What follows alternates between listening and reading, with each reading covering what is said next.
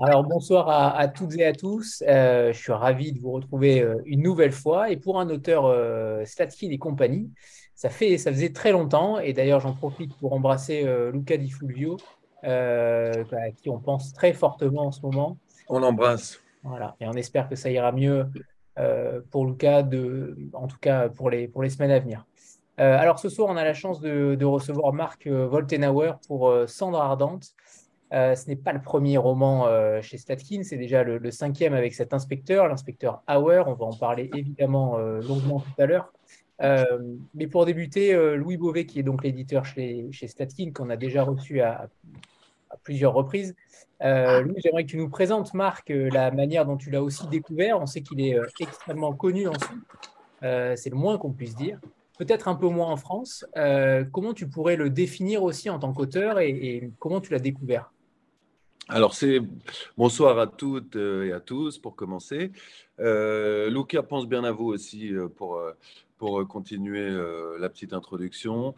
Euh, alors, Marc Foltenauer, c'est mon père Henri Beauvais qui l'a découvert. Pour vous raconter la petite histoire, euh, à l'origine, on était associé avec les éditions Sletkin, qui est une maison genevoise.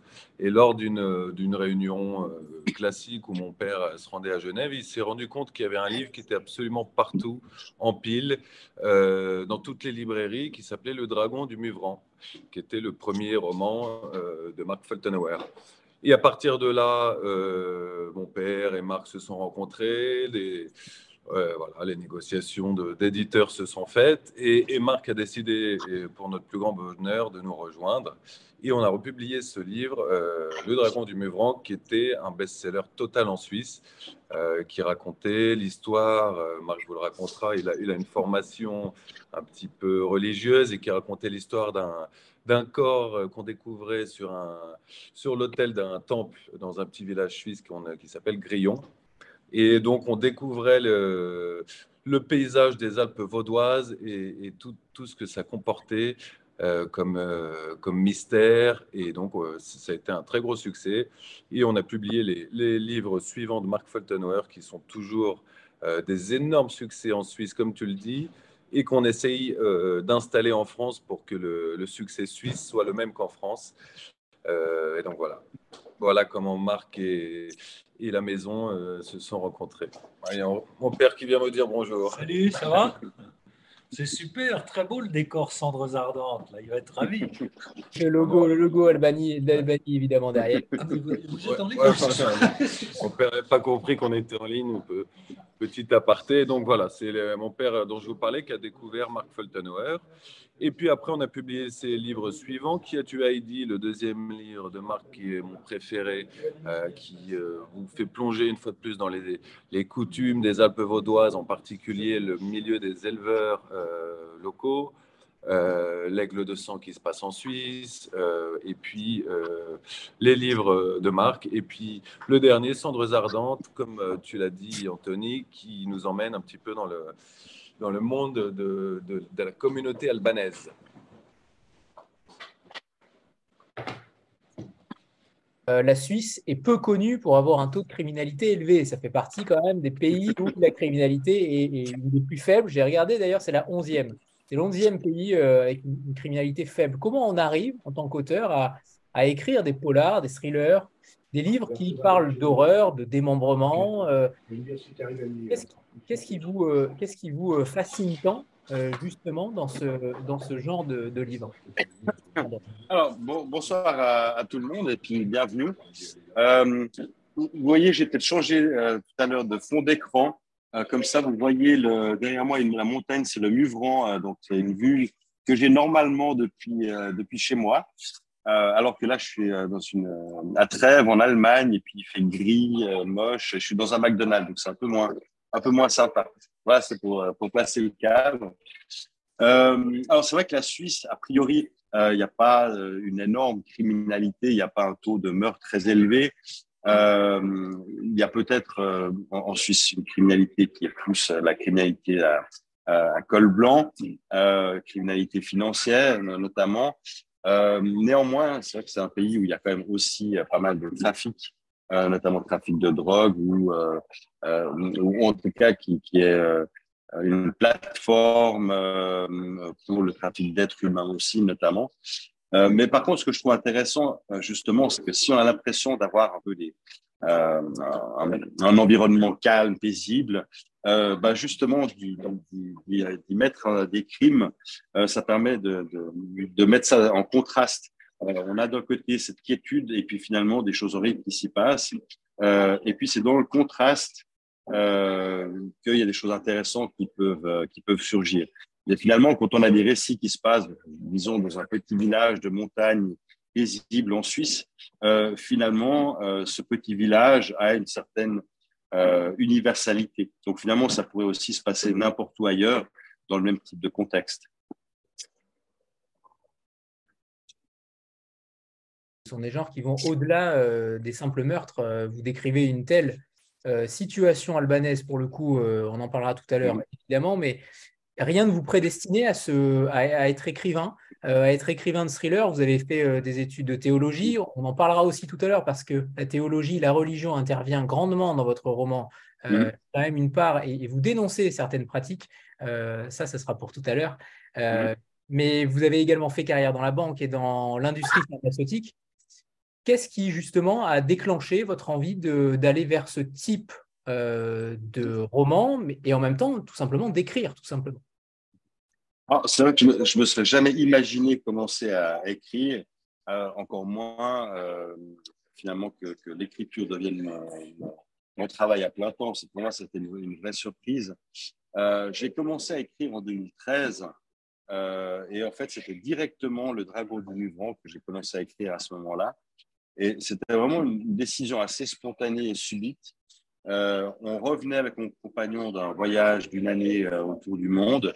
Et euh, avant de, de, retrouver un job, un appartement, on a été squatté chez mes beaux-parents en Suisse, justement dans le petit village de Grillon.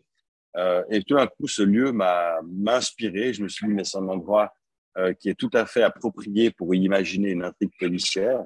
Et en fait, c'est comme ça que j'ai commencé à prendre des notes du jour au lendemain et deux, trois jours plus tard, finalement, à, à écrire ce premier roman policier. Donc, c'est vrai qu'il n'y a rien qui me prédestinait à l'écriture. Par contre, j'ai toujours été un grand lecteur de, de romans policiers. Euh, et puis, finalement, je me suis rendu compte en, démarrant euh, euh l'écriture de ce premier polar, Le Drapeau du Mouvement, que, que, que je pouvais finalement pas me passer de l'écriture parce que j'adorais ça. Mais pour moi, c'était un peu une révélation.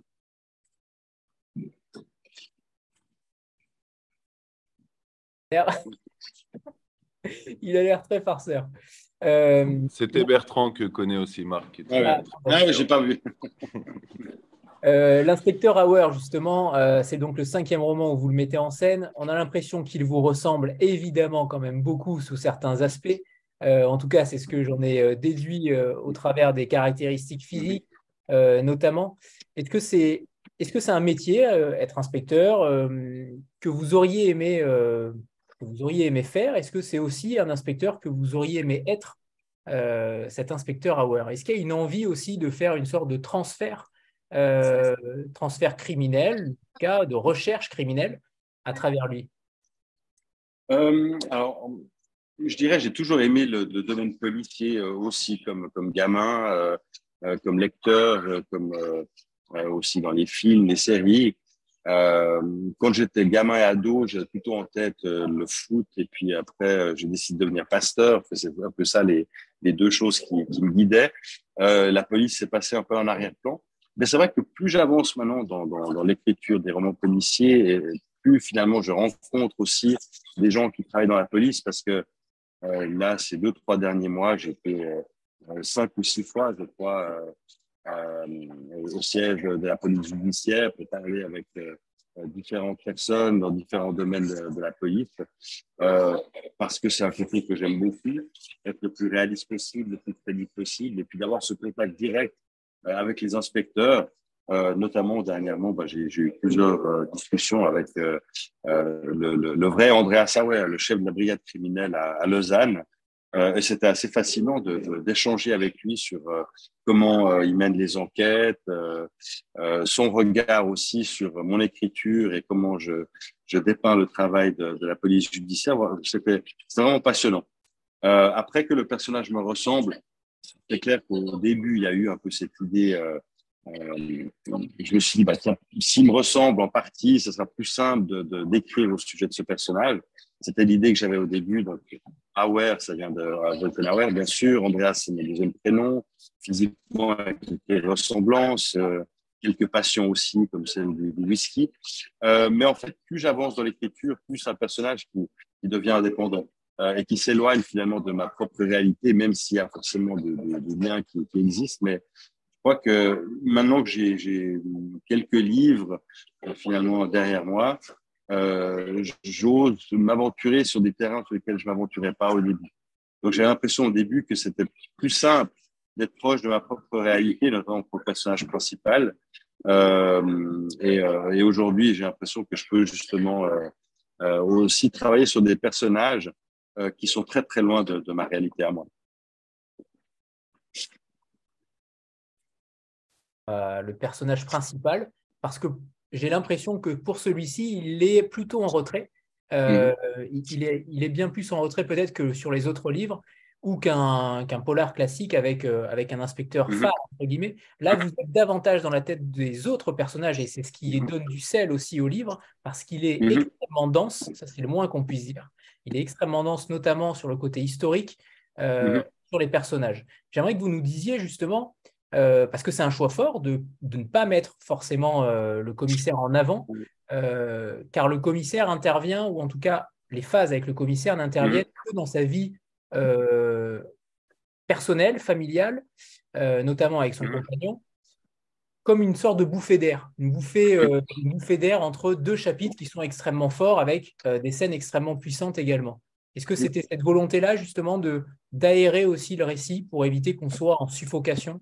Euh, sur certaines scènes Je pense que la vie quotidienne faisait déjà partie des, du premier livre. où on se retrouvait régulièrement dans, l'intimité, donc chez, chez l'inspecteur et son compagnon, où il partageait des bons plats, il buvait un whisky, il discutait, il faisait le point. Euh, donc, dès le départ, il y avait euh, dans, mon écriture, je dirais, ces, moments de, pause, de respiration. Euh, ils sont peut-être moins fréquents justement dans le, euh, dans le, dernier ou l'avant-dernier. Mais, mais oui, je pense que ça fait partie de, de, de, le rythme, du rythme du livre, des fois de le casser justement.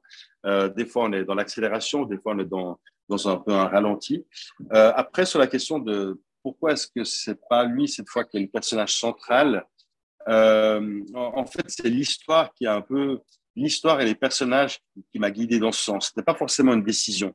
C'est vrai que en, règle générale, on a plutôt cette euh, euh, cette construction où on a un protagoniste qui est l'enquêteur et un antagoniste qui est le criminel. Et puis, finalement, l'objectif du livre, c'est que le protagoniste réussisse à, à, trouver qui est l'antagoniste, à l'arrêter, pour, pour résumer. et finalement, quand je suis parti voyager en Albanie, toute l'histoire que j'avais imaginée avant, c'est profondément euh, je dirais, métamorphosé, a changé. Euh, il y a des personnages qui sont nés, je dirais, dans, ma tête, qui ont pris une place importante. Euh, et finalement, sans vraiment m'en rendre compte, à un moment donné, je me suis dit, mais euh, en, en, fait, le, le, vrai protagoniste, c'est pas Andrea cette fois dans, dans cette histoire. Euh, c'est Sokol, euh, ce, ce, personnage d'origine albanaise qui débarque en Suisse à l'âge de 70 ans. et puis finalement qui va se lier d'amitié avec deux autres personnages et quelque part, c'est ce trio-là, en fait, qui, qui, devient le, le, protagoniste face à euh, euh, un autre euh, albanais, Skender, qui lui est l'antagoniste. Et ça, on le sait dès le départ, en fait, aussi. Albanie, justement, vous disiez que vous étiez parti en voyage là-bas et que ça a été peut-être un déclic pour écrire sur l'Albanie, ou je ne sais pas. En tout cas, quel lien avez-vous avec ce pays? Quel lien vous entretenez peut-être avec son histoire? Euh, puisqu'il me semble que cette communauté est plutôt présente en Suisse mhm. euh, et qu'elle n'est pas forcément euh, très appréciée, si, j'ai bien suivi, ou en tout cas qu'elle mhm. est pointée du doigt, on va dire ça. quelle est votre histoire avec ce pays et cette communauté-là? Pour qu'elle finisse dans votre roman? Mhm. la, plupart, Dans la plupart des cas, pour les autres livres, mon intuition de départ, c'était souvent un lieu qui m'a inspiré. C'était le cas pour le village de Grillon, c'était le cas pour le troisième livre qui se passe en Suède, euh, où c'est une île que je connais bien qui m'a inspiré, ou, le quatrième, c'est les mines de sel de, B. Euh, là, au fait, au départ, je me dis, tiens, j'ai envie de m'intéresser à la euh, et on sait qu'il y a euh, euh, la présence assez forte de la mafia italienne, euh, même si ce n'est pas sur l'aspect de la violence, comme on peut l'avoir en Italie, mais plus euh, sur des aspects financiers de nouveau, mais une présence assez forte. Euh, tout comme on parle beaucoup de trafic de drogue en provenance des Balkans. et tiens, j'ai envie de m'intéresser à ces, aspects-là. et assez rapidement, l'Albanie euh, j'avais envie de creuser et de comprendre. Parce que justement, en Suisse, euh, on a une immigration albanaise très forte depuis une trentaine d'années. 30 ans, ça correspond à la fin de la dictature, une dictature très, euh, très, très sévère en, Albanie. Et ça correspond aussi au début de la guerre de Yougoslavie, quelques années après, où il y a eu une forte immigration et une, une, importante immigration en Suisse. Et, justement, les Albanais en Suisse euh, connaissent, ont connu, et, encore, même si ça s'améliore, euh, se retrouvent en temps de situation aujourd'hui, où il y a beaucoup de préjugés, où il y a certaines images négatives qui sont véhiculées à leur sujet, notamment en lien avec la criminalité, la violence, etc. Et, moi, dès qu'il euh, il y a des préjugés, des, des, méconnaissances qui sont là, moi j'ai envie de, creuser justement euh, de comprendre. Euh, et c'est ce que j'ai tenté de faire en rencontrant d'abord des personnes albanaises en Suisse, euh, puis ensuite de voyager sur place. Et là-bas, surtout, énormément de rencontres qui, qui, m'ont donné une, image très différente de ce pays que, que je connaissais trop peu. Comment votre, votre façon de réfléchir, de penser sur ce sujet-là a évolué justement pendant votre voyage? Est-ce que c'est véritablement euh, les témoignages des Albanais qui vous ont, euh, qui ont changé le cours du récit aussi? Est-ce qu'il y a eu des changements euh, vis-à-vis de leur discours ou de leur façon de voir les choses, de voir leur pays et leur lien avec la Suisse? Je dirais, il y a, bien sûr, il y a les rencontres et, les discours. surtout, en fait, j'ai énormément étudié et lu avant d'y aller sur euh, sur l'histoire du pays, sur les valeurs, sur la culture, sur euh, notamment euh, le, le Canoun, qui est, dont on parle beaucoup et qui est un code de loi très ancien. donc tout ça, j'avais beaucoup étudié à l'avance, mais finalement, sur place, de vivre les choses et de se rendre compte, par exemple, de l'importance des valeurs, la valeur d'une promesse, la valeur de la parole, le, sentiment de, à quel point on peut être accueilli chez les gens sur place, ça va plus loin que ça. En Albanie, non, non seulement euh, il y a une forte valeur d'accueil, mais en fait, quand on rentre chez quelqu'un, ils sont responsables de notre vie jusqu'à ce qu'on parte de chez eux. Et, ça, on le sent très, fortement. Euh, on peut le lire, euh, on peut, parce que justement, ça fait partie du canon. On, on, peut imaginer éventuellement ce que ça peut vouloir dire théoriquement, mais quand on le vit réellement sur place, c'est clair que ça prend tout de suite une, euh, une, autre dimension. Donc forcément, oui, le témoignage des, des gens sur place a, euh, a, a beaucoup apporté.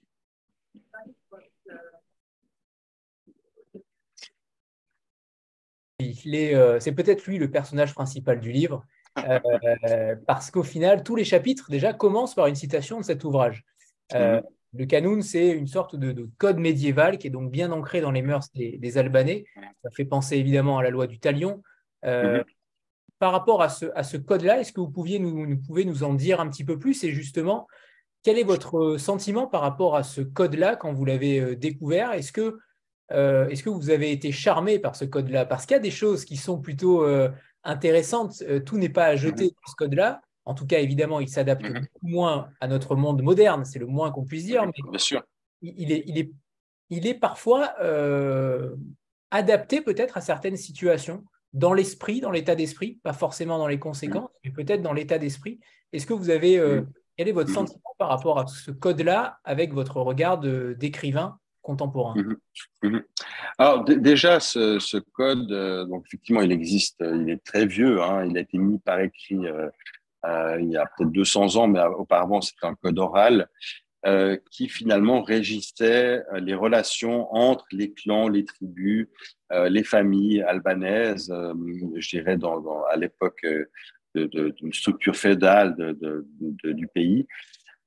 et, puis, forcément, comme d'autres lois de ce type, elles sont adaptées à une situation et à un moment donné. Moi, j'ai assez vite fait le parallèle, par exemple, avec la Bible et l'Ancien Testament, qui est surtout l'Ancien Testament, qui est aussi un livre de loi euh, et, finalement qui est orienté sur des questions sociales, sanitaires, relationnelles, communautaires. et finalement, ce livre, l'Ancien Testament, il était adapté à une société qui était celle d'il y a 2500 ans en arrière. et, ce qui fait qu'aujourd'hui, si on le prend à la lettre, euh, il est plus adapté. Et c'est en fait la même chose avec euh, le Canon, euh, sauf que le Canon n'est pas un livre religieux, hein, c'est vraiment un livre, je dirais, social quelque part. L'Église, on en parle, mais elle est en dehors, elle est à part, elle n'est pas, c'est pas un livre religieux en tant que tel. Mais par contre, toutes ces lois, elles régissent vraiment la vie entre les gens. Et là, là ce qui m'intéressait au départ, c'est que finalement, souvent, ce qu'on ressortait de ce canon, c'était le, le, le, droit à la vengeance. Euh, et ce que j'avais lu dans pas mal d'articles, ce que j'avais lu aussi sur euh, certains abus d'usage de, cette loi, euh, finalement, on, on, le résume en disant si quelqu'un dans ta famille est tué, tu as le droit de tuer quelqu'un de l'autre famille. Mais en fait, c'est de loin pas aussi simple que ça. Et en fait, ce code de loi, il est beaucoup plus complexe. Il y a pas mal d'autres éléments. Et puis surtout, en fait, son objectif de base, euh, c'est pas la vengeance ou la vendetta, euh, mais c'est de trouver une solution à l'amiable pour régler un problème euh, de relation entre deux clans. Euh, ce problème peut être lié à un vol, il peut être lié à un crime, il peut être lié à différentes choses, mais d'abord on veut chercher la réconciliation, d'abord on veut chercher le pardon. Euh, et souvent ça on a tendance à l'oublier, à l'écarter en se disant euh, oui j'ai mon droit de vengeance, donc je vais me venger. Euh, mais fait le canon va beaucoup plus loin que ça et surtout il, est il est empreint de beaucoup de valeurs qui sont très, très ancrées encore aujourd'hui dans la société albanaise. Donc, même si on l'utilise plus en tant que tel, euh, je parlais de la valeur de l'accueil tout à l'heure, où l'invité euh, est considéré dans la maison euh, de, de, euh, de, au niveau de l'importance juste après Dieu, et puis on, on est responsable de sa vie.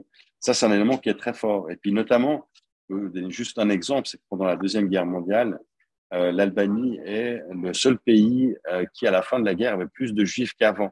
Tout simplement parce que les Albanais ont protégé les juifs pendant la Deuxième Guerre mondiale. Euh, parce qu'ils se sont sentis le devoir de le faire en regard de, cette valeur d'accueil qui fait partie de leur culture. Donc pour eux, ils n'avaient pas le choix. C'est que ils, devaient sauver la vie des Juifs, donc ils les ont cachés, ils les ont protégés, et surtout ils les ont jamais dénoncer aux, Allemands. Euh, et ça, je trouve, ça démontre quelque chose d'assez fort. Donc, il y a plein de ces valeurs euh, qui sont incluses dans les lois du Kanoun, euh, qui finalement sont, inhérentes à la culture albanaise aujourd'hui. Ça n'existait plus en Albanie. ça existe encore dans certains autres pays, comme en Iran notamment, où, où il y a ce genre de ce type de loi-là qui existe encore. En Albanie, c'est terminé. Non, non, alors ça, c'est toujours, euh, notamment dans les, dans les, euh, dans certaines régions reculées, c'est encore utilisé, euh, surtout par les, les, les, personnes plus âgées. Je dirais maintenant dans une capitale comme Tirana qui a beaucoup évolué, qui, qui, a tendance à s'occidentaliser. Ben là, il, reste les valeurs, mais plus la pratique du canon en tant que tel. Euh, ça, elle est en train de, disparaître. Par contre, euh, euh comme dans d'autres cas aussi, il y a des gens qui, vont euh, s'appuyer sur le canon aujourd'hui pour dire ah bah euh, finalement j'ai le droit de me venger parce que le canon le dit. Donc en fait, il y a une sorte d'abus où on l'utilise à sa propre sauce. Ça, ça arrive aussi, je pense. mais par contre, des histoires de vendetta, il y en a toujours. Hein. Ça, c'est pas, c'est pas terminé en, en Albanie. que vous euh, écrivez aussi dans le, euh, dans le roman où vous dites tout simplement que euh, certains personnages, certains protagonistes ne prennent la partie du texte mhm. uniquement celle qui va dans leur sens. Et ça m'a fait mhm. penser aussi notamment au texte sacré, au texte religieux que certains utilisent justement uniquement en coupant des phrases ou en tout cas en essayant de mhm. trouver l'argument qui permet d'aller dans, dans, leur sens. C'était intéressant. Exactement, et c'est exactement le, ce qui se passe, c'est que en, fait, quand on sort, par exemple, un verset biblique de son contexte, finalement, on, peut lui faire dire ce qu'on veut. Et ça, c'est toujours le danger, le danger de tous ces textes religieux ou, euh, euh, ou comme le Canoun, par exemple, euh, c'est que si on ne tient pas compte du contexte, bah, finalement, on, on, peut soi-même trouver faire, ou faire dire au texte ce qu'on veut, en fait. Ça. Par rapport au fait que je, je disais tout à l'heure que tous les chapitres commençaient par une citation de l'ouvrage, mm-hmm. comme si c'était aussi une sorte de psaume en réalité que vous mettiez en avant euh, là, j'y ai vu mhm. un petit peu euh, votre côté euh, théologie, clairement. Pourquoi ce choix-là, justement, d'avoir mis en avant autant ce texte, ces, extraits de texte? Alors moi, j'ai adoré ça, c'est évident, mhm. mais, c'est un choix quand même plutôt, plutôt fort de le mettre autant en avant sur un début de mhm. chapitre pour, entre guillemets, donner ce qui va se passer dans la suite, en tout cas dans l'état d'esprit. Bah, je trois que c'était aussi une manière de de, mettre en lumière ce texte qui, reste très important dans la vie euh, culturelle albanaise, notamment au niveau de ses valeurs d'accueil, ses valeurs de parole donnée, sur la question de l'honneur, euh, euh, il y a plein de thèmes qui sont très très importants dans, ce livre, qui constituent un peu l'identité albanaise.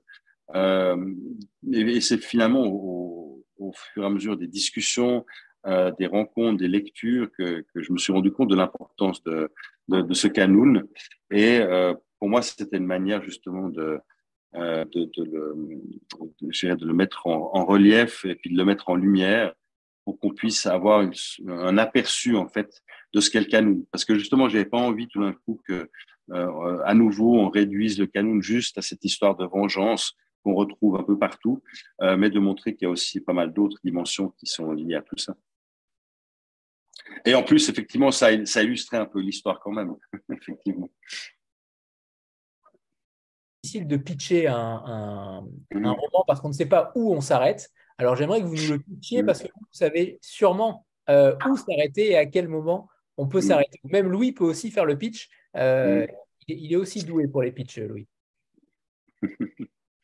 Alors, je dirais, euh, l'histoire commence vraiment avec euh, cette, euh, cette famille albanaise qui est immigrée en Suisse, euh, dont les, c'est les grands-parents qui sont arrivés avec leurs enfants il y a une trentaine d'années.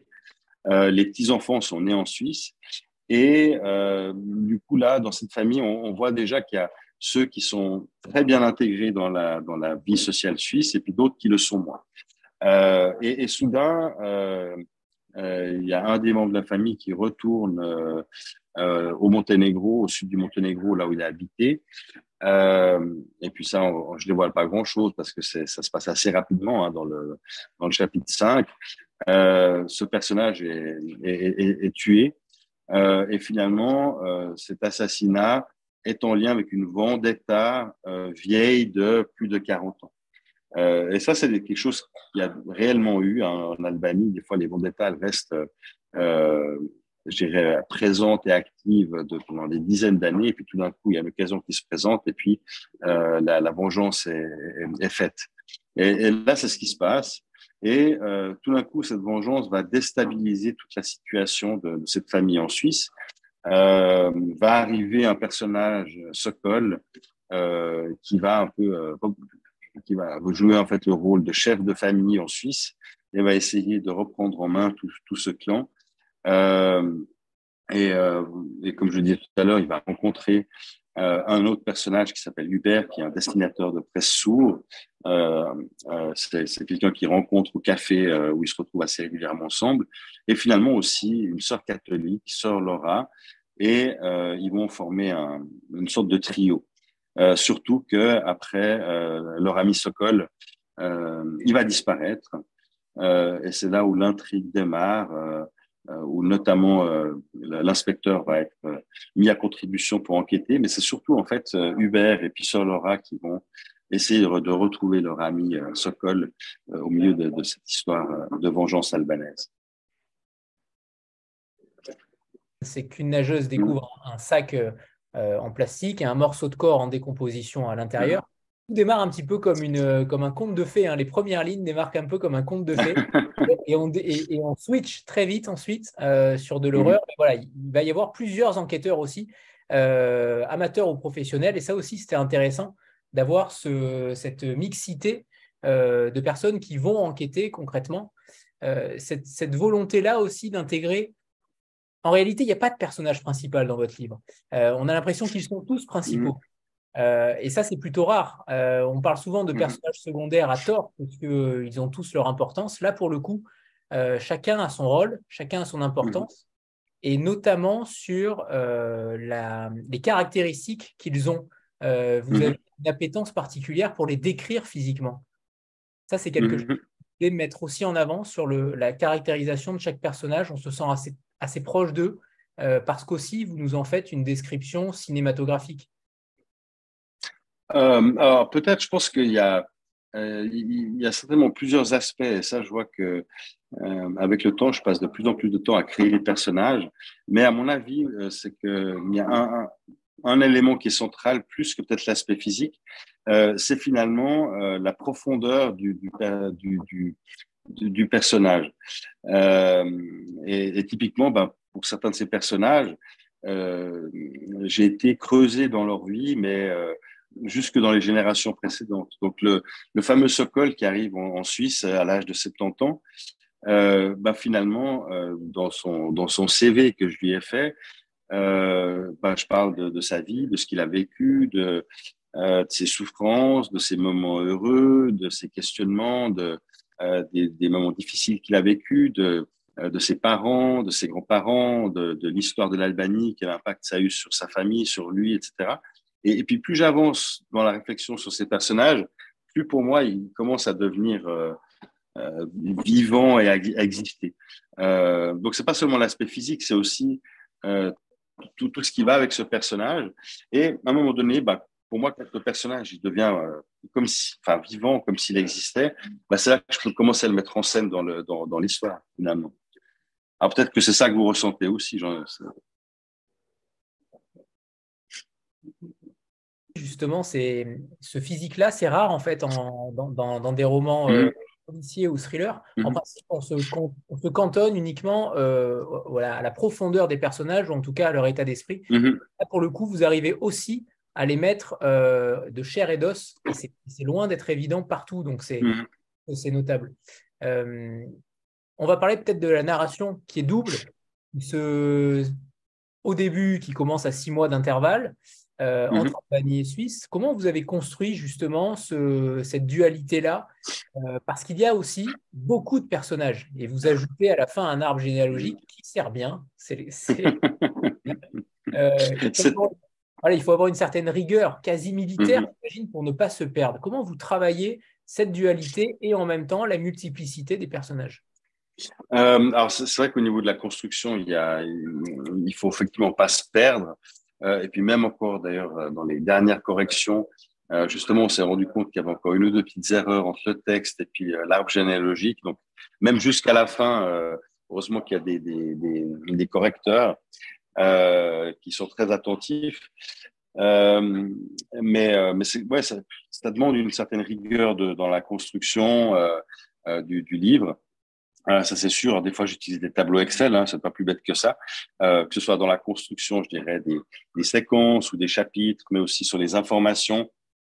Euh, et effectivement, bah, l'arbre généalogique, finalement, je l'avais fait pour moi dès le départ. Je l'avais avant de commencer à écrire le livre, où finalement je l'ai peaufiné, parce que j'en avais besoin pour pouvoir euh, euh, imaginer qui est cette famille. Et, c'est vrai que je ne pouvais pas vraiment faire l'économie de personnages euh, parce que justement, dans, cette famille, ben, il y a différentes générations, et puis du coup, il y a aussi différents personnages qui représentent différents aspects de cette culture, de cette réalité albanaise. Euh, donc, ça donnait déjà pas mal de personnages, au, euh, rien que la famille, en fait, effectivement.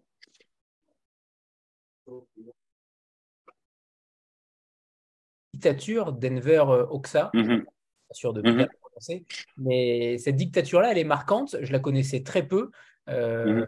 Est-ce que vous pouvez nous parler de ce système-là qui, au final, comme toutes les dictatures, ont parfois, il, me semble, hein, je, crois, euh, corrigez-moi, mais il me semble qu'elles a, mis les femmes un petit peu plus en avant mhm.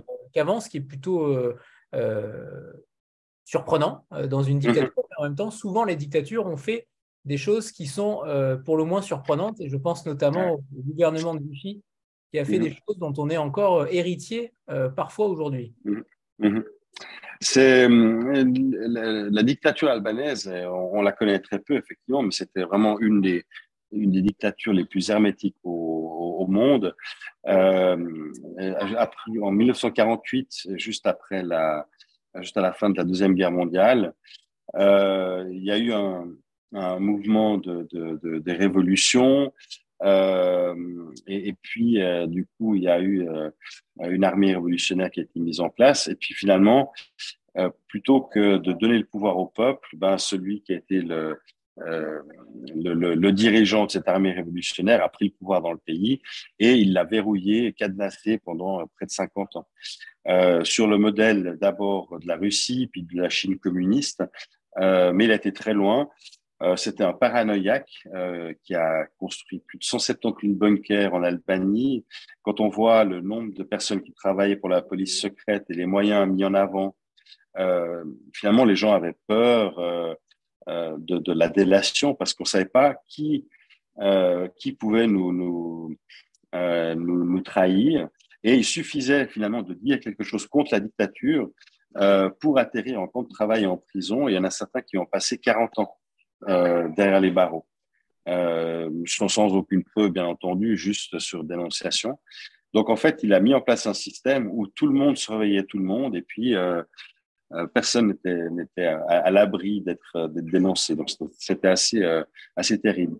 Euh, en même temps, le, le dictateur, personnage très assez fascinant aussi, qui a étudié en France. Donc, il y a eu pas mal de... L'Albanie est devenue assez francophile. Euh, pendant, euh, pendant la dictature. Et puis effectivement, assez bizarrement, euh, alors que les femmes devaient rester à la maison, avaient une place, je dirais, dans le, dans le foyer, etc., tout d'un coup, dans le cadre de la dictature, il, y a eu, il a amené la culture, il a amené des bibliothèques, euh, dans les villages, euh, de l'enseignement dans les montagnes, là où il n'y en avait pas. Alors, le, la façon, c'est que euh, c'était pas n'importe quel livre euh, et puis c'était pas n'importe quel enseignement parce que c'est une question de propagande. Euh, et puis et puis ensuite il a donné la possibilité aux femmes de, de se former de, euh, de, de, de faire l'armée euh, euh, de prendre des postes à responsabilité dans l'armée mais aussi dans des entreprises. Et ça c'est un, un, côté assez fascinant.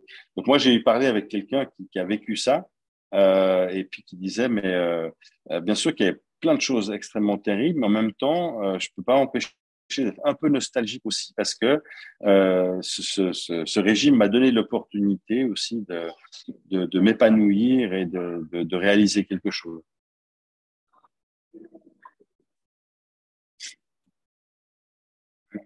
Euh, de mémoire que euh, on pouvait en effet penser par soi-même, mais uniquement chez soi sur des toilettes.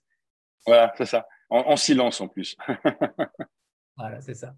Euh, par rapport à, tout cela, euh, vous écrivez aussi que l'Albanie n'a pas eu sa, commission vérité et réconciliation mm l'Afrique du Sud, comme le Pérou, et même le Québec euh, également. C'est intéressant de voir que ça a été, je ne sais pas si ça a été un des seuls, mais en tout cas un peuple qui ne l'a pas eu.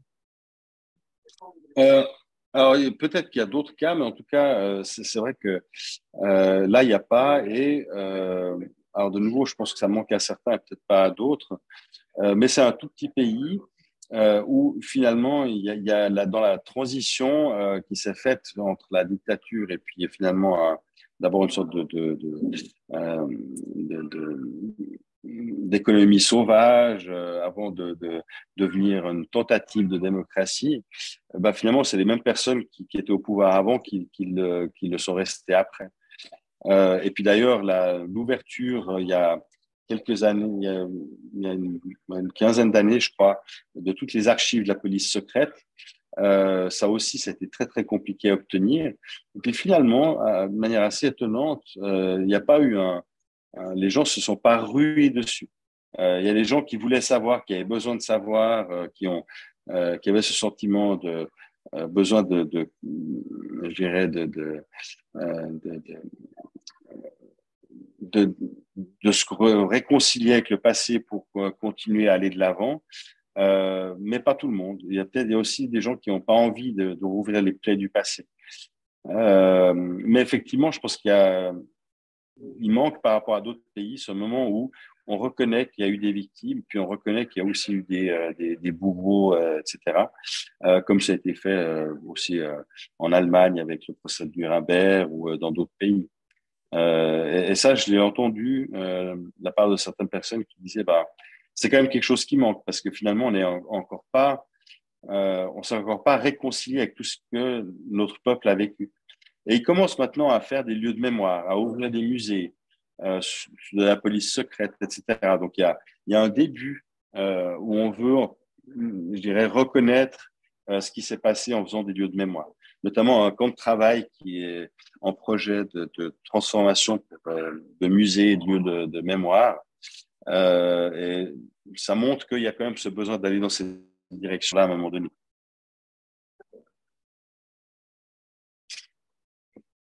Alors, volontiers. euh, alors, je vais juste retrouver. Voilà, je l'ai à l'écran.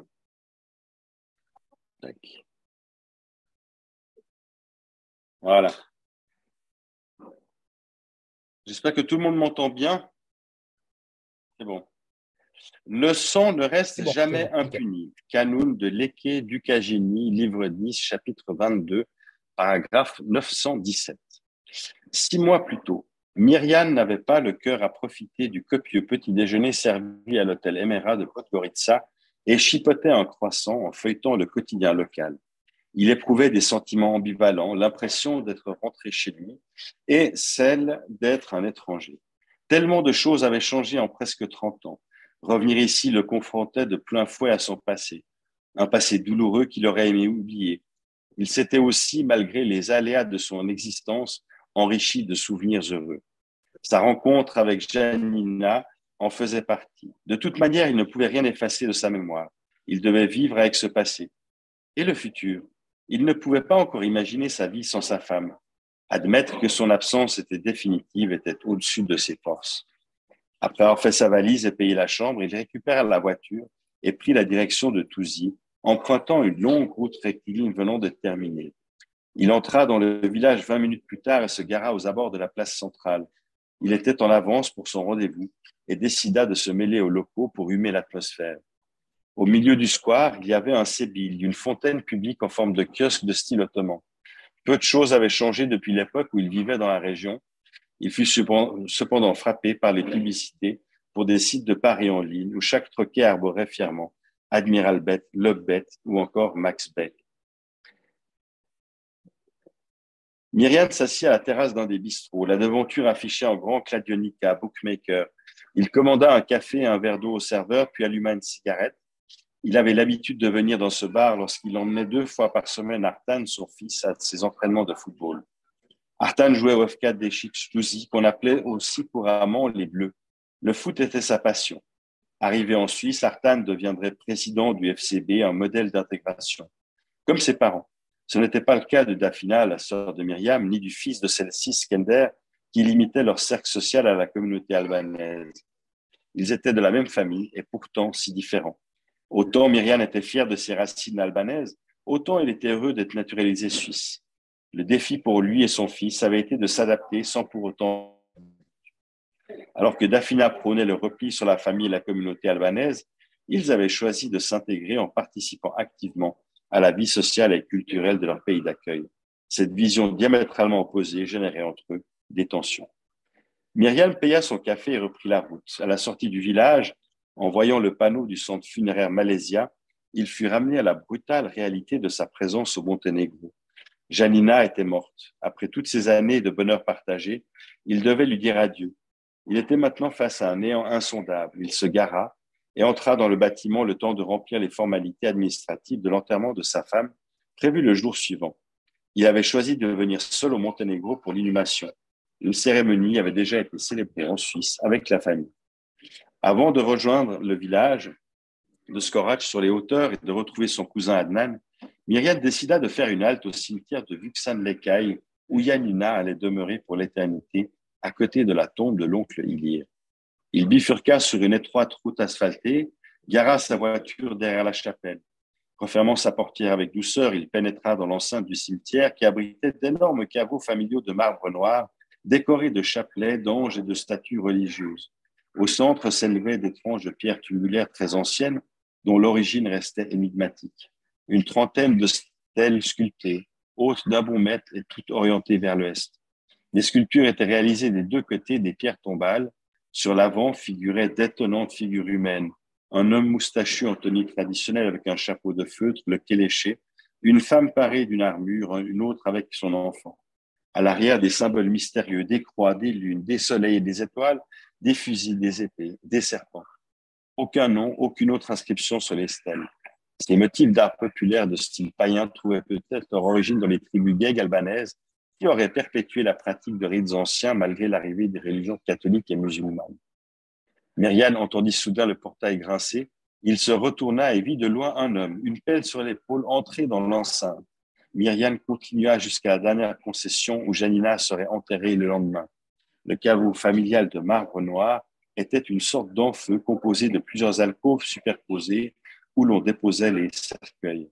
Celui de Janina rejoindrait ceux de son oncle Ilir et de sa femme Maria. Le portrait de son épouse ainsi que son prénom, son nom, l'année de sa naissance et de sa mort étaient gravés sur une plaque au-dessus de la cavité. À côté, il y avait son portrait à lui, son prénom, son nom et sa date de naissance. Il ne manquait que l'année de sa mort. L'idée de se tenir devant sa propre future tombe lui fit froid dans le dos. Faire figurer d'emblée sur la stèle le nom du conjoint de la personne décédée était une coutume singulière pour rappeler aux survivants du couple qu'un jour il rejoindrait son âme sœur. Bien sûr, il savait qu'il mourrait. C'était une évidence. Il n'était néanmoins pas pressé de la retrouver, quand bien même il était fermement convaincu qu'il existait un après.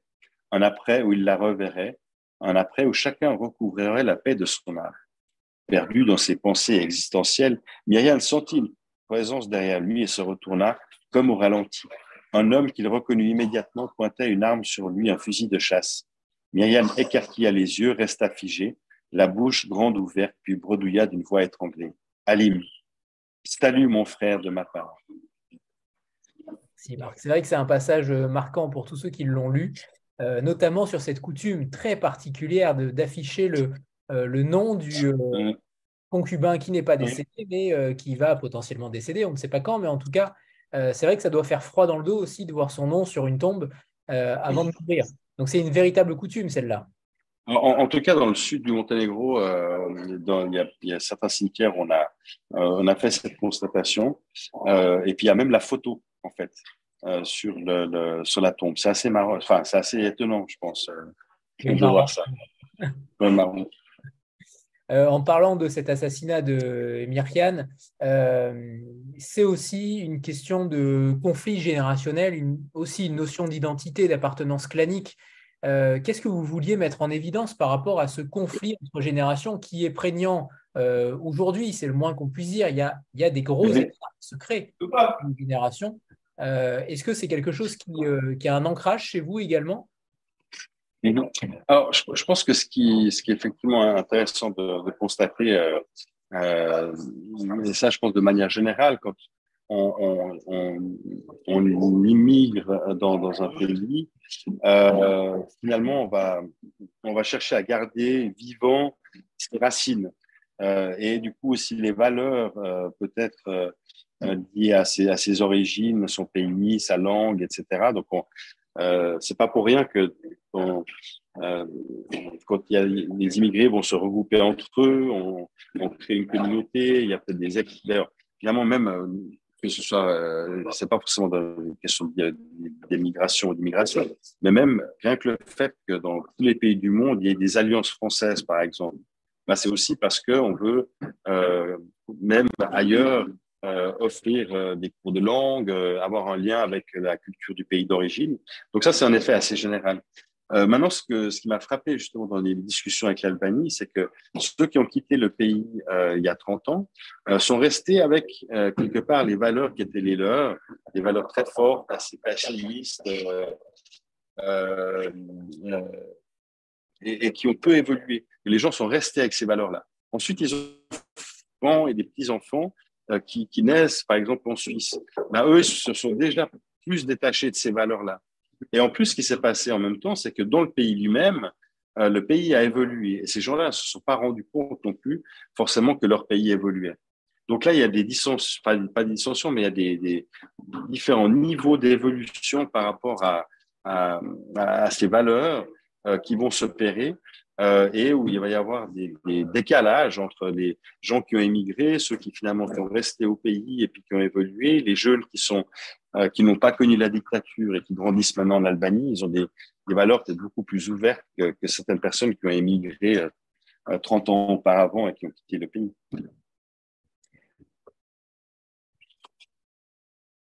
D'ailleurs, il n'y a pas le mot roman. Euh, il me semble pas dans le, dans le livre. Euh, donc c'est peut-être pour ça que vous l'avez aussi précisé. Euh, excepté le contexte historique, euh, mais tout le reste est totalement fictif. Il faut, il faut aussi, euh, voilà, il faut aussi. Absolument. Tout à, toute l'histoire est fictive, les personnages sont fictifs. après, c'est clair qu'il y a pas mal de, choses qui sont inspirées de, faits réels, de faits historiques, de personnages euh, historiques que j'ai pu, euh, dont, dont j'ai pu lire des choses, où il y a souvent des détails qui m'ont inspiré et qui m'ont aidé à créer ces personnages fictifs, bien sûr. Par rapport à cela, par rapport euh, à l'Albanie, j'ai vu que, qu'apparemment il serait traduit en Albanie et qu'il serait euh, diffusé oui. en Albanie. Donc là, mmh. euh, ça va être intéressant de voir en effet le ressenti des lecteurs albanais. Est-ce que vous, est-ce que vous êtes curieux, confiant, inquiet? Un, un, un, peu de tout ça. C'est vrai que quand le livre est sorti, alors, forcément, je suis toujours un peu, il y a toujours un mélange entre euh, de réjouissance et d'inquiétude. Hein, comment est-ce que le lecteur va, va finalement recevoir ce livre euh, Là, en plus, il y avait ce côté albanais euh, euh qui, qui, aurait pu être un peu casse-gueule parce que finalement, euh, rien que le fait qu'il y ait l'aigle albanais sur la couverture, j'ai déjà vu le nombre de personnes qui se sont intéressées au livre, et se sont connectées sur les comptes Facebook et autres. même là, en dédicace, dernièrement, euh, euh, J'étais à la foire de Bruxelles euh, il y a quelques jours. J'ai pas mal d'Albanais qui sont venus vers moi. ah, ça parle de quoi ton livre, etc. Parce qu'ils ont reconnu l'aigle albanais. Et, moi, je suis pas albanais. Donc quelque part, c'est mon regard sur leur culture et sur leur pays. et forcément, j'étais intéressé de savoir comment est-ce que eux vont percevoir ce livre. J'avais eu quelques retours, bien sûr, dans mes lecteurs euh, soit des Albanais qui vivent en Suisse, des Albanais en Albanie, donc j'ai déjà quelques retours. Mais c'est jamais pareil quand le livre finalement est, est dans, le, dans, le, grand public. Et notamment, je peux vous donner un exemple, c'est l'ambassadeur albanais de, qui est en Suisse, euh, qui l'a lu. Et là, j'étais très impatient de savoir comment il allait réagir, parce qu'en plus de ça, il était, avant d'être euh, ambassadeur, il était ministre dans le gouvernement actuel. Euh, et puis il a participé, il a accepté de venir à une soirée qu'on organisait pour la, sortie du livre. Et en, résumé, il me disait que euh, il a été épaté par euh, la retranscription de la culture et de la société albanaise dans, dans le livre. Donc, il a trouvé euh, euh, très fort comment j'ai réussi à moi à capter finalement le, le, ce qu'est l'Albanie ou une partie de ce qu'est l'Albanie. Et ensuite, pour la partie plus actuelle, euh, il m'a dit euh, pour le reste euh, que j'avais été assez réaliste et, que j'avais assez bien dépeint la situation politico-économique du, pays. Sous-entendu aussi tout ce qui touchait à la criminalité organisée par ailleurs.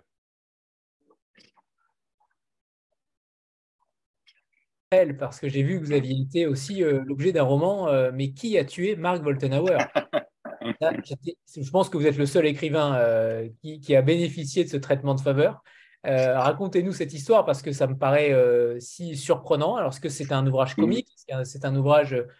Quel est, quel est cet ouvrage en fait? Parce qu'on est, je suis assez curieux de savoir. Alors, c'est un peu un pastiche de roman policier qui se passe à un, un, festival littéraire suisse Pardon. qui est assez connu, qui s'appelle le, Morche, le livre sur les quais à Morges, donc au bord du lac Clément, qui, est d'ailleurs un salon très très sympa que, je conseille volontiers. et celui qui a écrit le livre, Xavier Michel, est en fait euh, plutôt chanteur. Il chante dans un groupe qui est assez connu, qui s'appelle Alios. Euh, et je crois que il, y a 3-4 ans, il était là pour dédicacer un livre de, poésie, parce qu'il était plutôt écrivain de, euh, enfin, de, chansons et de poésie. Et euh, il y a un matin, visiblement, je suis arrivé un peu en retard, et puis il y avait déjà une longue file qui m'attendait, soi-disant. Euh, et puis, euh, euh, un de ses collègues à côté, euh, il a dit Ah, bah, euh, tiens, c'est bizarre, pourquoi est-ce que Marc n'est pas là bah, Il y en a un qui dit peut-être qu'il est mort.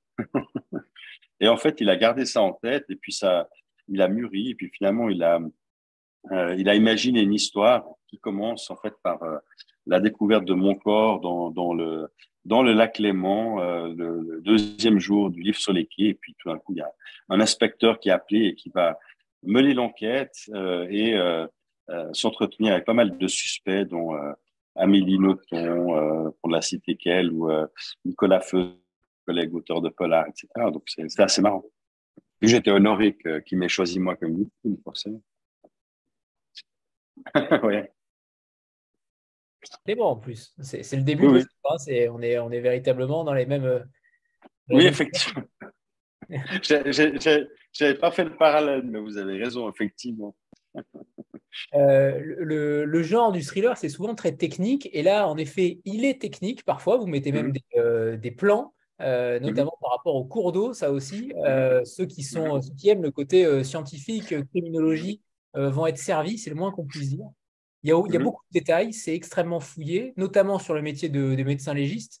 Comment vous, vous avez remercié en fin d'ouvrage les, toutes les personnes qui vous ont aidé, et c'est assez faramineux.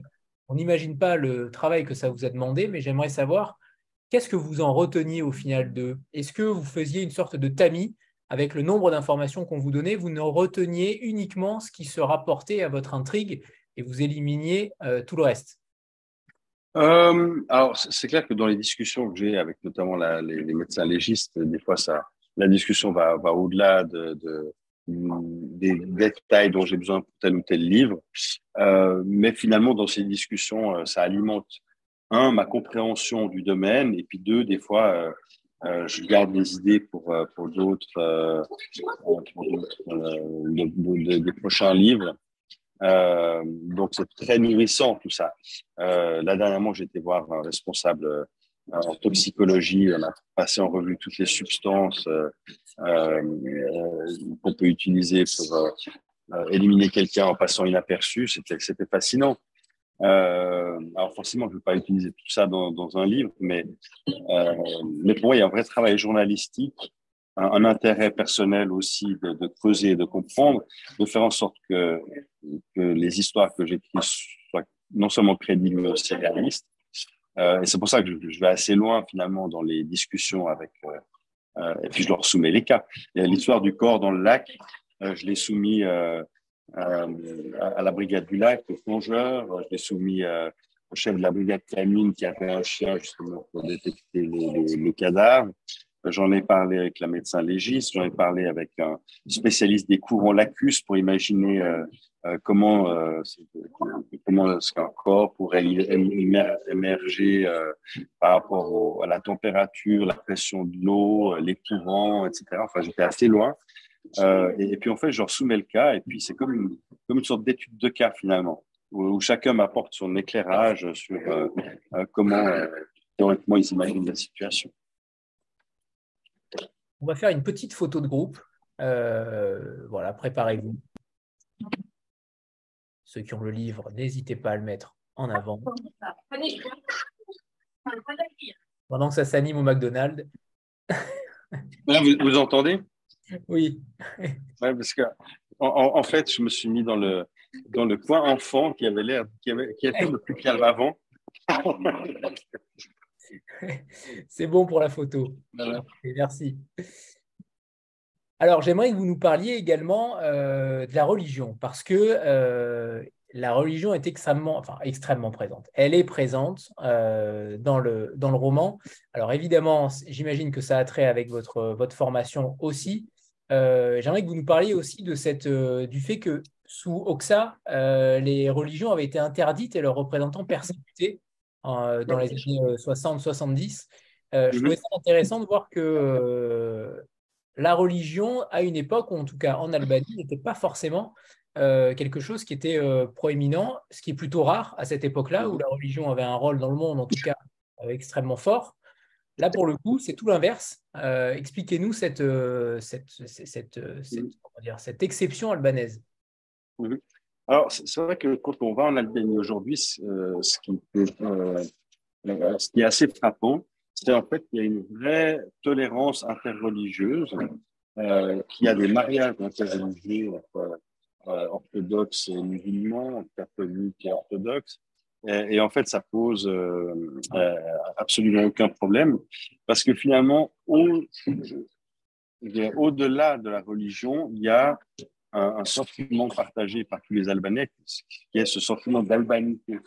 C'est-à-dire qu'on appartient à euh, une culture qui dépasse l'appartenance religieuse. Donc finalement, l'appartenance religieuse, elle vient après. Elle est moins importante euh, que l'appartenance, elle est moins importante que ce qui les relie. Et, du coup, il n'y a pas de conflit entre les religions. Ça, c'est assez fascinant. Alors que souvent, justement, les religions sont source de conflits. C'est pas le cas en Albanie. Euh, c'est clair que la, dictature, je pense, a aussi marqué les, esprits parce que la, religion a été interdite, les prêtres ont été chassés, mis en prison, les églises transformées en salles de sport, etc. Donc finalement, euh, il y a eu pendant 50 ans euh, une, la religion a été interdite. Donc du coup, quand finalement le pays s'est de nouveau ouvert, il y a eu un retour des religions, beaucoup moins fort. D'ailleurs, il y a relativement peu d'extrémisme. Euh, euh, je, parlais justement de cette question. Euh, euh, est-ce que la montée de l'intolérance, est-ce qu'il y a des groupes qui s'implantent en Albanie Il y a eu des tentatives, mais c'est pas un terreau très fertile. les extrémistes ont assez de la peine à, s'imposer en Albanie parce que les, gens ne sont pas très très religieux. Donc, par exemple, les, les, les femmes portent pas de voile, même s'ils sont musulmanes en général. mais malgré tout, euh, il disait qu'il a quand même, il surveillait quand même ça de près parce que, comme dans plein d'autres pays, les extrémistes sont toujours présents et, euh, essayent de, s'implanter. Mais en Albanie, c'est beaucoup plus compliqué parce qu'ils sont pas extrémistes de nature, en fait. On a parlé tout à l'heure de la réception du texte futur en Albanie, mais en Suisse. Je ne sais pas si en Suisse, le livre est sorti à la même date qu'en France. Euh, peut-être pas. C'est même plus tôt. Alors, justement, par rapport euh. à ce, ressenti-là des Suisses vis-à-vis euh, des Albanais, de la communauté albanaise, est-ce qu'il y a eu euh, peut-être une compréhension supplémentaire ou, au contraire un rejet supplémentaire? Non, alors en fait, c'est plutôt l'inverse. J'ai eu des retours très positifs où les gens disaient ah, avec ça, je n'étais pas du tout au courant de tous ces aspects-là sur l'Albanie, sur, sur l'histoire. et, que pour beaucoup, c'est une sorte de découverte euh, d'une culture et d'un pays qui est, méconnu, en fait. Euh, et c'était assez intéressant parce que finalement, il y a aussi d'autres sujets dans le livre, euh, dans un des tabous les plus fondamentaux euh, euh, auxquels on va être confronté finalement à un moment donné dans, le livre. Mais, celui-là, les gens parlent beaucoup moins. C'est beaucoup l'Albanie, en fait, qui, est, euh, qui, qui, ressort, en tout cas, dans les retours que, que je reçois.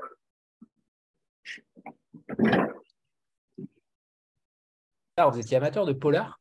Euh, est-ce que c'était aussi une. Quand vous lisiez justement ces polars, est-ce que vous en lisez encore? Ça, c'est une première question. Mais la deuxième, c'est est-ce qu'il s'agissait de polar avec un inspecteur phare aussi, comme euh, que ce soit Connolly, Mankel, ou des auteurs en tout cas qui ont mis en avant des, des inspecteurs qui revenaient régulièrement? Oui, j'ai notamment lu pas mal de polars nordiques. Vous cité Monkel, c'est vrai que la série avec les Wallander.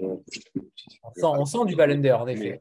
Mais, mes, premiers polars que, que j'ai lus, euh, euh, finalement, qui restent pour moi euh, parmi les, les, meilleurs. et, puis moi, j'ai toujours aimé ce côté série dans, dans, la lecture, donc de retrouver des personnages, retrouver des lieux. et, je pense que c'est aussi ce qui m'a motivé et inspiré de, de lancer de la, dans une série avec des personnages qu'on retrouve. Et, par rapport au titre Cendre ardente, euh, alors évidemment la couverture est parlante et on ne voit pas forcément d'ailleurs l'aigle albanais tout de suite. Euh, mhm. au départ, je ne l'avais pas vu euh, tout de suite. On, le découvre en effet très rapidement, mais ce titre-là, il est quand même évidemment thriller, c'est le moins qu'on puisse dire, Cendre ardente. Est-ce qu'il y a eu des, différents titres à un moment donné et, par rapport à, au choix de Louis également Comment vous travaillez ensemble, non seulement sur la structure euh, du livre, mais aussi sur le choix du titre? Euh, Alors, sur le choix du titre, on a eu des discussions beaucoup plus animées euh, sur, d'autres titres, comme Qui a tué Heidi, par exemple. on a eu plein de variantes différentes. sur celui-là, en fait, pour moi, c'est un titre qui fait je ne me rappelle plus exactement à quel moment de, l'écriture il, est apparu. Euh, je, crois que finalement, c'était quand j'écrivais un chapitre où, euh, j'ai écrit une phrase, tout à coup, il y avait Sandra Ardant dedans, qui est venu un peu par hasard. Et puis, il me dit, ah, bah, tiens, ça fait un bon titre peut-être. Donc, il s'est un peu euh, installé comme ça par hasard.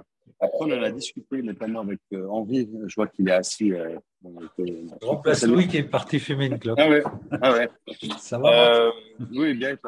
Et, finalement, ben, euh, on, là, on n'a pas eu beaucoup de débat. Il s'est assez vite imposé ce titre avec la couverture. Et puis, euh, il s'est imposé tel quel, on va dire. puisque c'est vous qui l'avez découvert. qu'est-ce qui qui vous a justement euh, qu'est-ce qui vous a plu dans son écriture, dans sa façon de traiter certains sujets?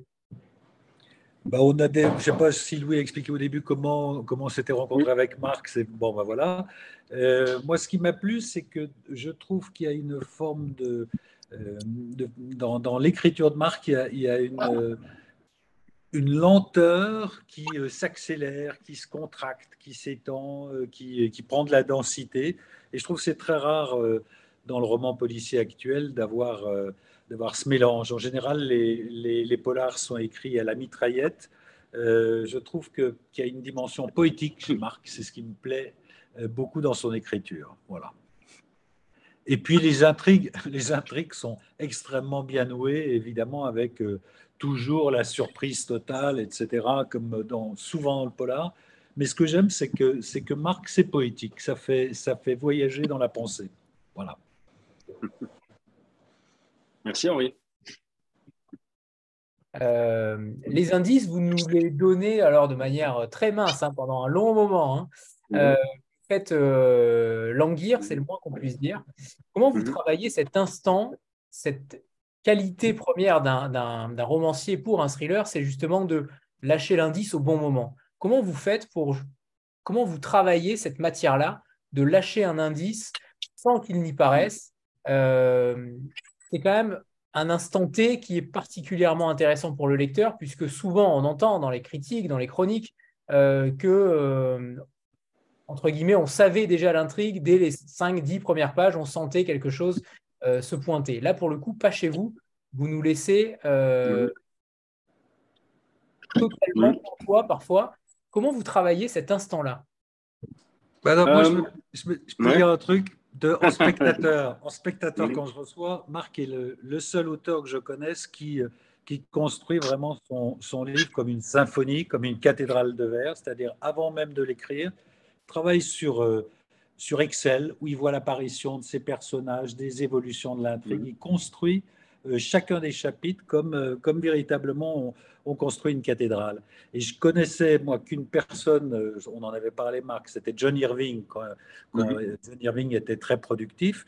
Il avait une façon, il, met, il se faisait un mur de tous ses chapitres. Et il mettait à l'époque des, comment ça s'appelle, des stickers, suivant les couleurs, pour le personnage, tel personnage, tel mouvement d'intrigue. Marc fait ça de façon informatique, mais je crois que c'est ce qui donne au lecteur ce, rythme. C'est tout ce travail en amont, en plus du travail d'enquête. Pardon de t'avoir coupé la parole, Marc, mais je voulais donner le côté euh, réception. Merci Henri, merci. euh, c'est vrai qu'il y, a ça. Après, il y a aussi un côté, euh, je crois, assez euh, intuitif aussi à un moment donné dans l'écriture. Quand on connaît bien ces personnages, quand euh, l'intrigue, je l'ai bien en tête, euh, ben, on, dévoile un certain nombre de choses. Après, ce qui est important aussi, c'est dans la relecture de s'assurer qu'on ne va pas trop loin, qu'on ne donne pas trop d'informations, trop vite. Euh, et, là, je fais appel aussi à des relecteurs, à un moment donné, qui vont me donner leur, euh, leur feedback euh, justement sur ce genre d'éléments-là. Par contre, ce qui était, ce qui était intéressant quand j'ai commencé à écrire son ravin, c'est assez vite, je me suis rendu compte que le, principal criminel, en, fait, on, on, savait quasiment dès les premiers chapitres qui c'était. Donc, je me suis dit, mais en fait, le, le, pour une fois, l'intrigue ou le suspense, il n'est pas dans la découverte de qui est le criminel, mais euh, ce suspense, il va être ailleurs. Et je me suis posé la question quelques secondes en me disant, mais est-ce que du coup, ce suspense-là, il va être suffisant pour tenir le lecteur en haleine euh, jusqu'à la fin de l'histoire, ou finalement, en fait, on, on, on connaît le, le, coupable quasiment dès les premières pages? Voilà. Chose qui m'a frappé dans votre livre, c'est l'épigraphe. Euh, Anna Arendt, euh, clairement, c'est surprenant. Euh, et non, je ne sais pas quelle est cette langue. ah, vous entendez quelque chose? Oui, on a entendu, mais, je... mais c'est pas grave. Anna Arendt, pour débuter, le... pour débuter euh, quel est ce choix particulier qui est issu de la crise de la culture de 1972, mmh. euh, qui parle d'espace-temps, de continuum, de présent, de passé euh, pourquoi ce choix-là? C'est intéressant de voir aussi ce que met en avant, ce que met en exergue un écrivain euh, pour définir aussi son roman. justement, je, je, pense que j'ai perçu pas mal de similitudes dans, dans ce que le peuple albanais, par exemple, a, a, vécu avec, avec l'histoire de, la Seconde Guerre mondiale. notamment au niveau de la dictature, hein, où euh, il y a une mise en place d'un système, il y a une police secrète, il y a euh, et puis euh, il y avait finalement à la fin de la, de la deuxième guerre mondiale, on, on, se posait la question de comment les simples gens ont, pu travailler dans les camps de concentration, ont pu exécuter de tels euh, deux ordres, etc. Et ça, c'est un thème que Anna Arendt a beaucoup travaillé, euh, elle a beaucoup réfléchi dans, ses livres notamment. Euh, et puis en, Albanie, finalement, il y a, un, peu la même question que l'on se posait. Euh, ces gens qui ont travaillé en concentration, enfin en camp de, de, de, de, travail, ces gens qui ont travaillé pour la police secrète pour, euh, euh pour euh, finalement faire de la délation et, et dénoncer leur, les membres de leur propre famille. Comment on en arrive là tout simplement? Euh, pour moi, c'est toute une réflexion aussi que je intéressante, qui est la même finalement. Comment est-ce que quelqu'un devient criminel? Qu'est-ce qui va pousser quelqu'un à, à, devenir un meurtrier un jour euh, Là, on est plutôt dans quelque chose de plus, de plus collectif. Qu'est-ce qui va pousser un peuple à un moment donné à, euh, à s'engager à soutenir un régime comme le régime dictatorial albanais part. Euh, et tous ces mécanismes-là m'intéressent et finalement, bah, Anna Arendt est quelqu'un qui a beaucoup réfléchi à ça et m'est venue justement cette idée, euh, ce lien entre le passé, le présent et l'avenir, justement parce que euh, en, Albanie, il n'y a pas eu cette commission de réconciliation de vérité. Et c'est le, point de, de, de, pour moi, le point de réflexion il était parti de là. En disant, tiens, mais euh, individuellement, les gens ont besoin de faire le deuil de leur passé pour pouvoir avancer dans leur euh, présent, imaginer leur futur on a besoin aussi de le faire de manière collective. Et puis, pourquoi ça n'a pas eu lieu en Albanie? Euh, Voilà, c'est tous ces liens-là qui m'ont fait réfléchir.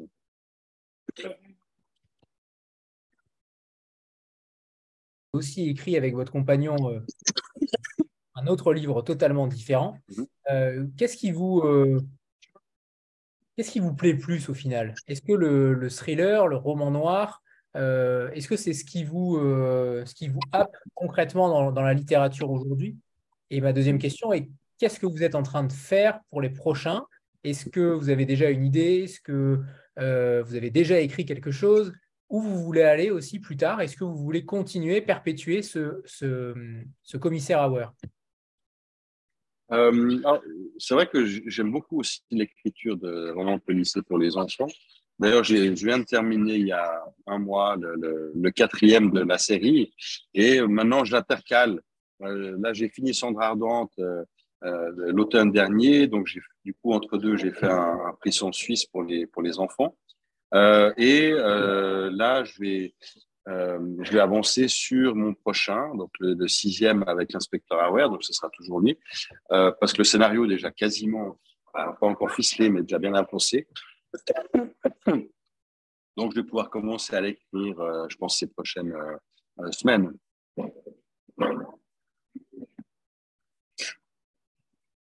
une lecture, une deuxième lecture d'un deuxième extrait, Marc en espérant qu'à côté, ça se calme. Alors,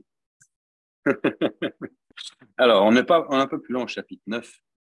Euh, une offense à l'honneur n'est pas payée avec des biens, mais par l'effusion de sang ou par un pardon magnanime, par la médiation de bons amis. Canon de l'Eke Ducagini, livre 8, chapitre 17, paragraphe 598, six mois plus tôt. Comme le dit un proverbe de nos montagnes, il est plus courageux de pardonner que de tuer. Nous devrions nous en remettre à Dieu et trouver en nous la force de pardonner, dit col avec calme, d'une voix profonde et forte. Daphina fixa col. Elle aimait son frère, même si leur relation était devenue compliquée en raison des activités de Skender. Ils étaient tous deux très ancrés dans le mode de fonctionnement clanique et attachés aux valeurs du canon. Pourtant, elle ne savait pas si sa présence en Suisse était une bonne chose pour souder le clan après l'assassinat de Myriam. Dans une certaine mesure, elle aurait préféré que la responsabilité de chef de famille incombe à son fils Skender. Or, il ne faisait pas l'unanimité. Quant à elle, elle ne partageait pas le point de vue de son fils. Il voulait tout prix venger la mort de Myriam. Elle était favorable au pardon, non pas qu'elle ait des intentions pacifiques, mais elle estimait que tout cela pourrait bien nuire à leurs affaires. Le côté impulsif de Skender finirait par leur jouer des tours. Elle lui en parlerait entre d'autres yeux. Elle tenterait de le convaincre de réfléchir avec sa tête et pas seulement avec ses pieds tout en essuyant des verres, elle tournait discrètement la rue. Dieu, qu'il aille se faire foutre, s'exclama Skender. Il se leva d'un bond et glissa rageusement sa cigarette dans le sang d'ami qui débordait de mes goûts. Si je le pouvais, je l'attraperais, je le ferais tomber du ciel. Où était-il? Pouvez-vous m'expliquer? Myriam est mort. Ne me parlez pas de ce Dieu. Seule la vengeance permet de régler le problème.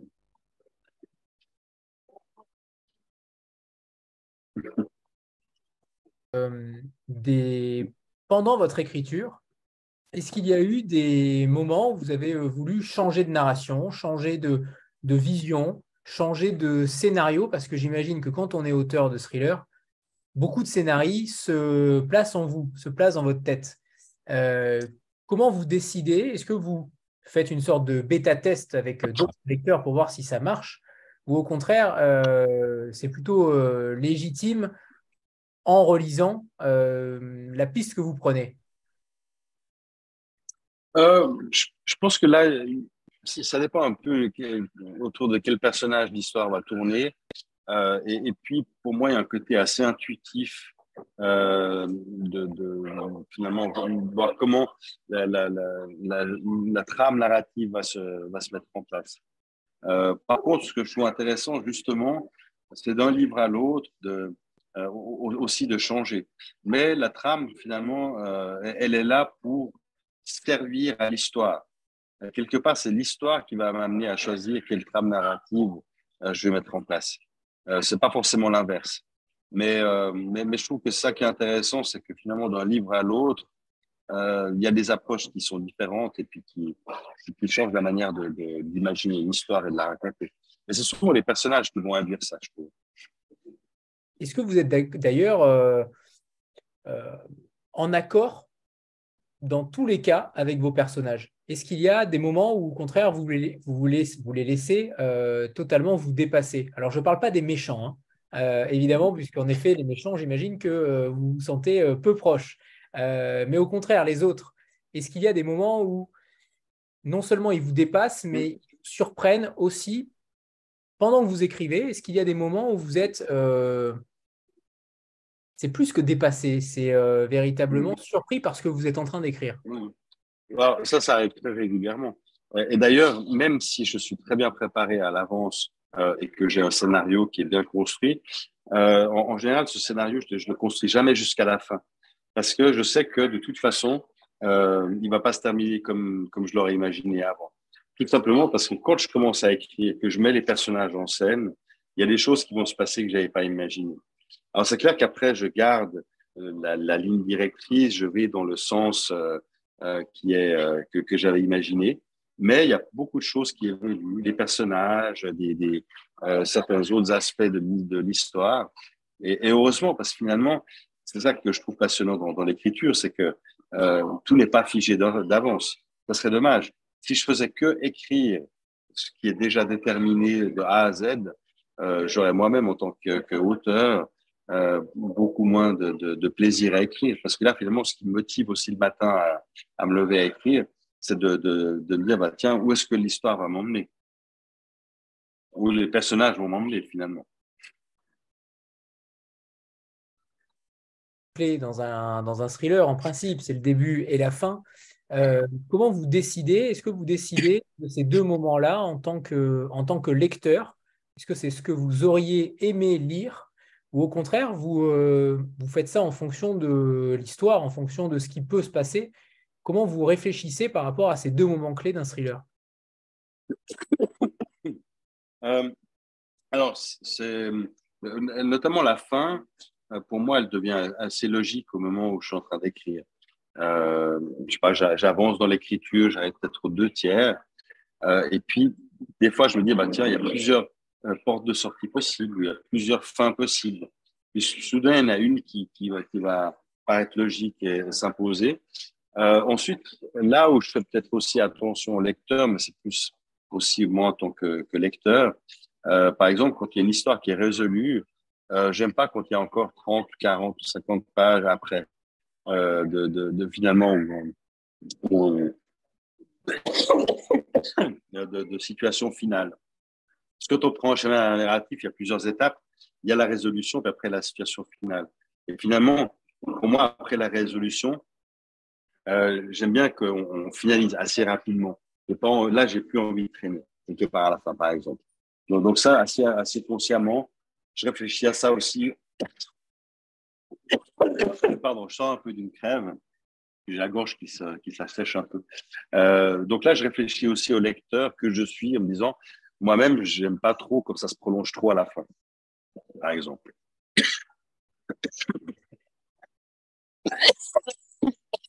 voilà. Bon, ceux qui sont là, si vous avez des questions, c'est le moment. Et si Louis euh, veut également intervenir, c'est le moment. Alors, oui, ton micro est coupé. Honneur aux invités s'il y a des questions pour Marc. Oui, d'ailleurs, comment vous, euh, vous travaillez ensemble tous les deux, euh, ou tous les deux, ou avec Henri, je ne sais pas, mais en tout cas, euh, sur le texte, est-ce que vous faites des retours réguliers justement sur l'intrigue, sur la caractérisation des personnages, sur comment vous, vous arrivez à vous mettre d'accord? J'imagine que Marc a évidemment un scénario en tête au départ et que chaque petit événement modifié va bouleverser potentiellement le texte. Hmm. Alors, en, en règle générale, moi, je j'envoie un manuscrit qui est relativement euh, abouti euh, et, euh, et j'ai pas mal de, de, de, de, de relecteurs euh, dans mon entourage avec qui on travaille pas mal sur le scénario, euh, sur les personnages, donc ils vont réagir sur la crédibilité du récit, sur le, le euh, sur les détails, euh, sur l'intrigue et tout ça. Donc là, il y a beaucoup d'échanges qui vont se faire avec mes propres relecteurs avant que ça aille chez l'éditeur. Euh, ce que et là sur le dernier, on a beaucoup travaillé avec Henri, par exemple. Euh, ce qui est toujours intéressant, parce que ça c'est un travail que moi j'ai de la peine à faire, euh, c'est de resserrer certaines parties de texte où des fois je me suis un peu laissé aller, où il y a un peu trop de narration, là, il y a ce côté de dynamiser, de resserrer, par exemple, certains passages. Et, ça, ils le font très bien, alors que moi, j'ai plus de peine, à un moment donné, à couper dans le, dans le gras.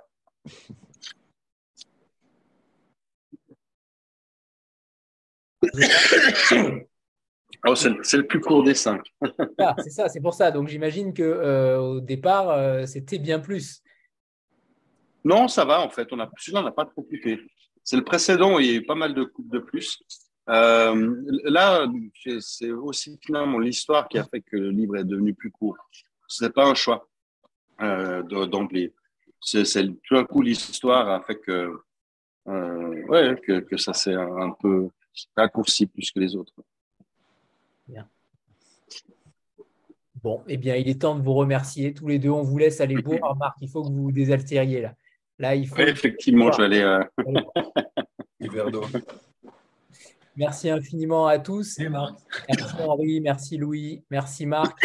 Et si vous voulez en savoir merci beaucoup à tout le monde.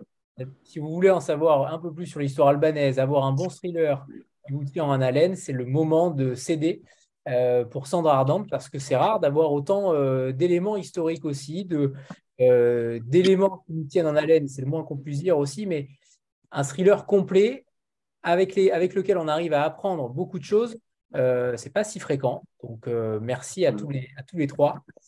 Et on espère que Sandra Ardente aura le même succès en Suisse et en France. Merci, Anthony. Merci Anthony. Merci, Anthony. Merci à, merci à tout le monde. Et puis, si vous avez encore d'autres questions, euh, vous pouvez toujours m'écrire sur, sur Instagram ou, comme ça, je réponds volontiers. Je réponds très rapidement d'ailleurs, Marc.